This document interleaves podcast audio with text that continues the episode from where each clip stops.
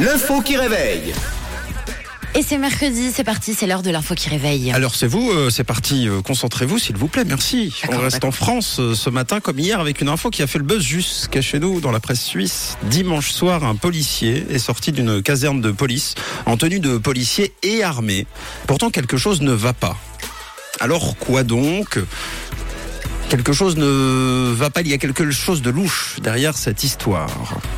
Alors à vous de me dire, un homme est rentré dans un commissariat et puis il est ressorti évidemment avec sa tenue de policier et son revolver. Qu'est-ce qui ne va pas? Bah, il travaillait pas, donc il avait pas le droit de mettre ses habits ce jour-là. Et c'était dimanche. Ah oui. Ouais. Eh bien vu Camille, c'était dimanche et c'est pas la bonne réponse. C'est pas la bonne réponse.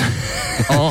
Euh, enfin, il y a, il y a un tout petit bout de bonne réponse, euh, mais c'est pas totalement vrai. C'était quoi exactement Tu m'as dit? Bah, qu'il avait pas le droit de mettre ses habits. Alors, ça, ça marche. Ça, ça fonctionne. Il Ah. était ivre. C'est pas ce que tu as dit tout Il à l'heure. était Non, ivre. il n'était pas ivre, il était en, en parfait état. On va rester sur euh, sur ce que vient de dire Camille, c'est-à-dire c'était pas c'était pas ses vêtements. Ah bah c'était c'était la tenue d'un de ses collègues. C'était la tenue d'un de ses collègues, non. C'était un déguisement. C'était pas non. Alors c'était pas son arme, c'était pas son costume, ni de ceux de ses collègues, euh, Ni un déguisement. ni un déguisement, euh, et peut-être même c'était pas ses collègues. Ah ouais. C'était un faux policier. C'est-à-dire, c'est un faux policier, c'est pas mal. C'est-à-dire, Bah, c'est comme nous si on s'improvise policier là, qu'on sort dans la rue. c'est-à-dire tu rentres dans un commissariat, tu prends Ouais, des vêtements, exact. tu ressors, c'est une bonne réponse. Bravo. Non. Le policier sorti du commissariat avec sa tenue de policier et son revolver n'était en réalité euh, ni policier et n'avait le droit euh, ni au costume Oh non. ni au revolver.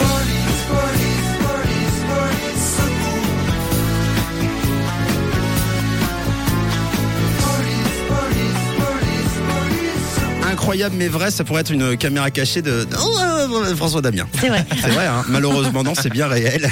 Dimanche soir à la nuit tombante, un homme de 22 ans est entré par le portail principal de la caserne de police nationale au Var, c'est près de Nice dans le sud de la France.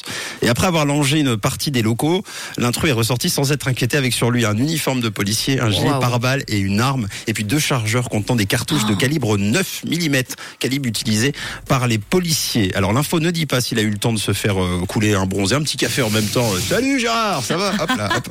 Non, alors pour info quand même, je rassure, le revolver date du 19e siècle, c'est pas une arme de service. Il avait été rapporté par un particulier, mais il était encore en état de marche et donc il a été ramassé par cette personne. Et puis euh, les munitions n'étaient pas celles de ce revolver, Ah, mais celles des vrais revolvers de la police qu'il avait aussi, euh, je pense, trouvé.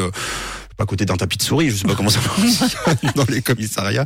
Le jeune homme dépressif est venu se livrer à la police dès le lendemain et il a été jugé en, en comparution euh, immédiate, évidemment, euh, mercredi dernier et condamné à un an de prison, euh, dont six mois avec sursis. Ah oui quand même. Oui, la partie ferme sera effectuée sous bracelet électronique puisqu'à tout moment le jeune homme possède les clés de la cellule. Donc, Et de son bracelet peut-être. même le bracelet. Peut-être même c'est lui qui va installer son propre bracelet. Vous pouvez d'ores et déjà euh, rectifier l'expression célèbre. En tout cas, on y rentre comme dans un moulin à vent. Par l'expression, on y rentre comme dans un commissariat français. Voilà. Joli. C'est parfait. Dit.